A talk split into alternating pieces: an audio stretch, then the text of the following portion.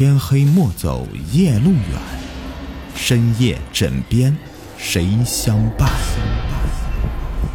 欢迎收听《灵异鬼事》，本节目由喜马拉雅独家播出。今天故事的名字叫做《撑伞的死尸》。在我很小的时候，上学是由父母接送，后来家里人嫌麻烦，就直接在家的附近找了个小学。虽然教学质量不算太好，但至少离家近呢，遇到啥事儿都能第一时间去处理。而在我上了初中以后，就一个人开始跑校，直到高中我才第一次体会到寄宿学校的感受是怎样的。说实在的，我真心不喜欢寄宿的模式，因为你根本不知道你自己住的地方在很久以前它究竟是做什么用的。记得原来刚住校的时候，很多方面都不太适应，所以我们几个室友啊就结伴而行到外面去走走，感受一下周边的环境，以及探索一下设施的具体建造位置。这些对我们日后都有很大的作用。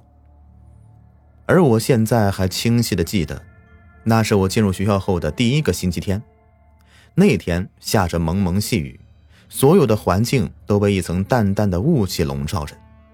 而我因为离校的时候有作业没有带回家，所以就提前到了学校补作业。这补完以后闲着无聊，我就拉着一个人撑着伞到学校里走走。不知道是从什么时候开始的，我就特别喜欢这种蒙蒙细雨的天气，漫步其中总能让我体会到一股来自大地的芬芳气息。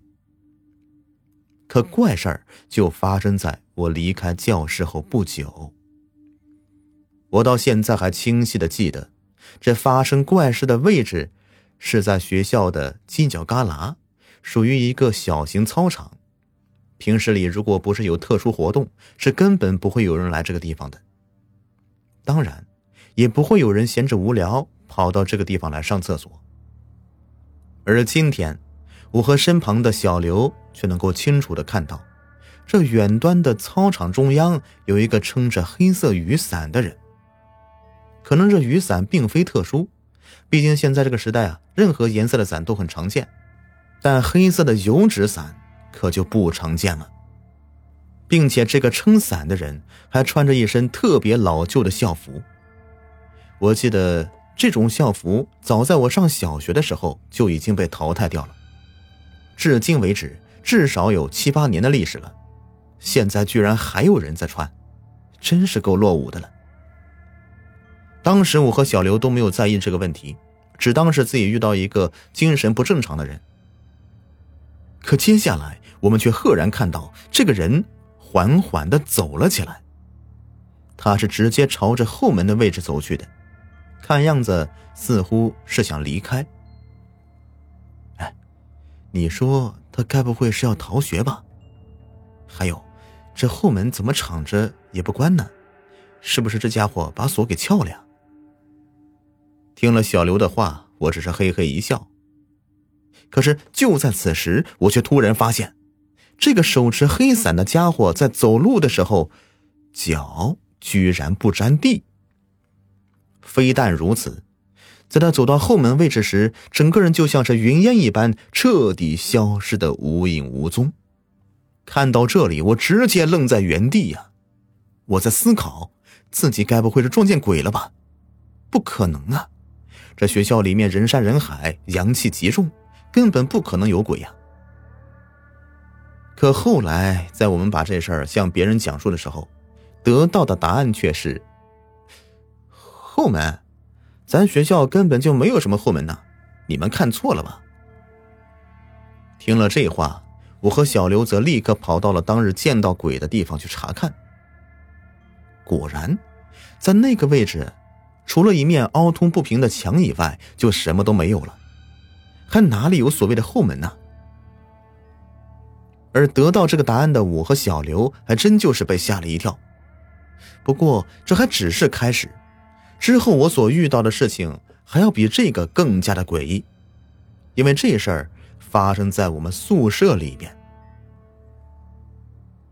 我第一次来到宿舍楼的时候。抬眼望去，就能看到那满满的全都是岁月摧残后留下的疮痕。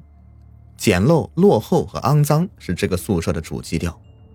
最可笑的是，校方居然还恬不知耻的在上面写了四个大字：“完美公寓。”我的天哪！这四个字几乎成为了我们整个高中时代最大的笑话。这种破地方还完美，真不如魏竣工的毛坯房来的实在呀。不过，既然被送到这个学校了，抱怨也没啥意义，所以我们这些学生就只能够硬着头皮忍着厕所的恶臭，无奈的住了下来。说来也怪，从我们住到宿舍以后啊。就总能闻到这厕所里头有一股股难以掩盖的恶臭往外冒，可当我们走进厕所之后，却又根本找不到这恶臭的来源在哪。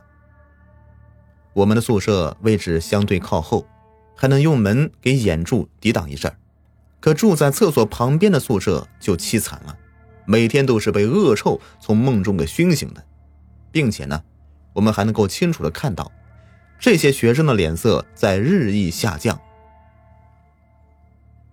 住了一个星期以后，居然都有了黑眼圈，而根据他们的解释，似乎到了后半夜的时候，就能听到有人来敲他们的宿舍门。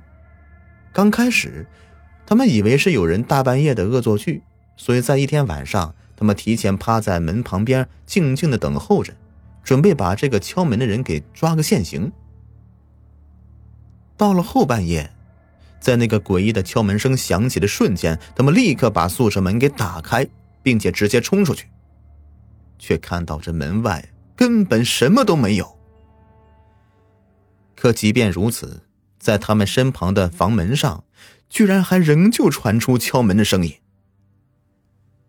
这个现象的突然出现，竟在顷刻之间让在场的所有人都感到毛骨悚然，随后赶紧的关紧房门。一个个都钻进被子里，不敢出来。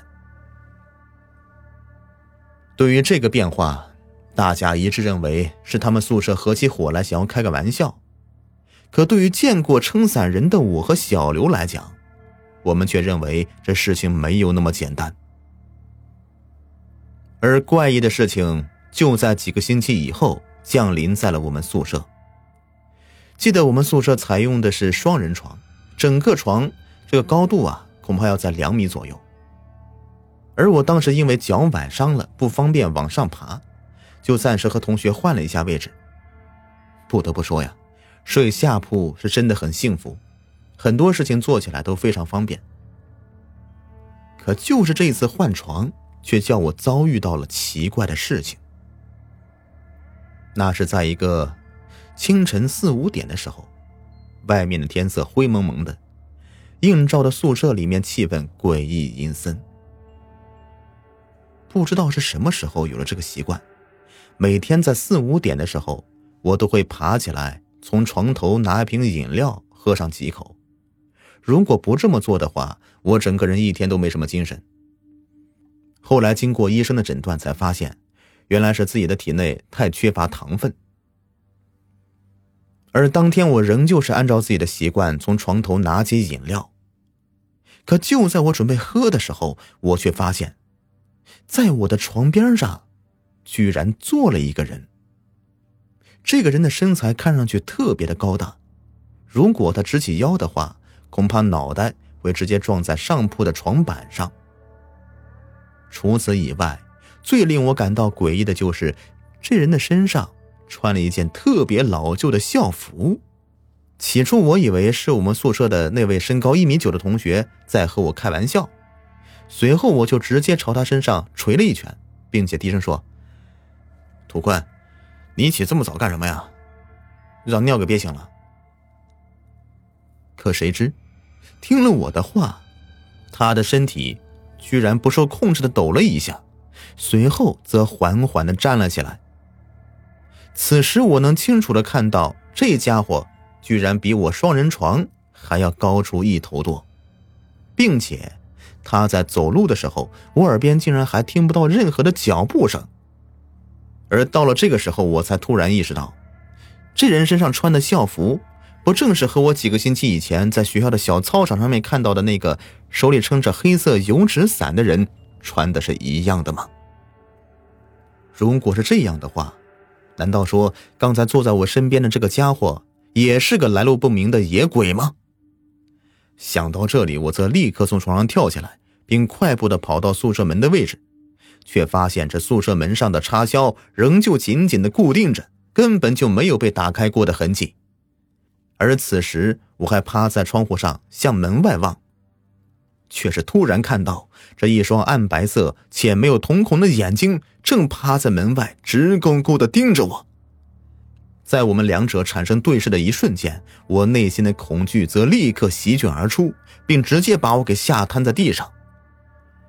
被我的举动给惊醒的舍友，纷纷的跑到我身边，问我是咋回事而我只是一个劲儿的指着门外，什么话也说不出来。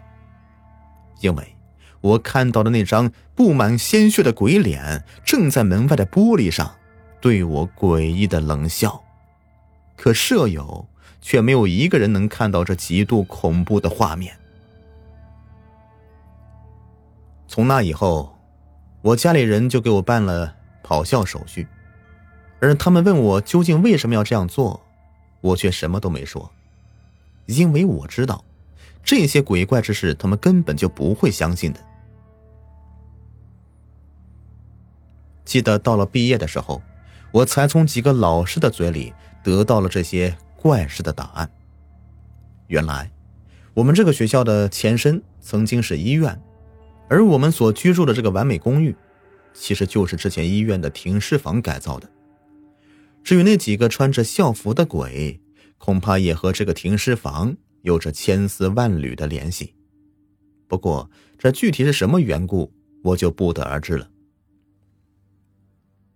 多年以后。我再度回到这个学校来寻找自己的高中老师，却发现这个学校已经被夷为平地，而那个由停尸房改造的完美公寓也彻底的遁出了人们的视线。好了，本期故事已播完，感谢收听。喜欢听雨天讲故事，别忘了点击订阅关注，有月票的记得送一送啊。另外，我的新专辑《麻衣神捕》已经上线喜马拉雅了。这是一部长篇灵异玄幻小说，主角特别牛叉，一言不合马上开打，有仇当场就报了。现在前来订阅收听，还能够参与抽喜马会员和微信红包活动。我在新专辑等你来听。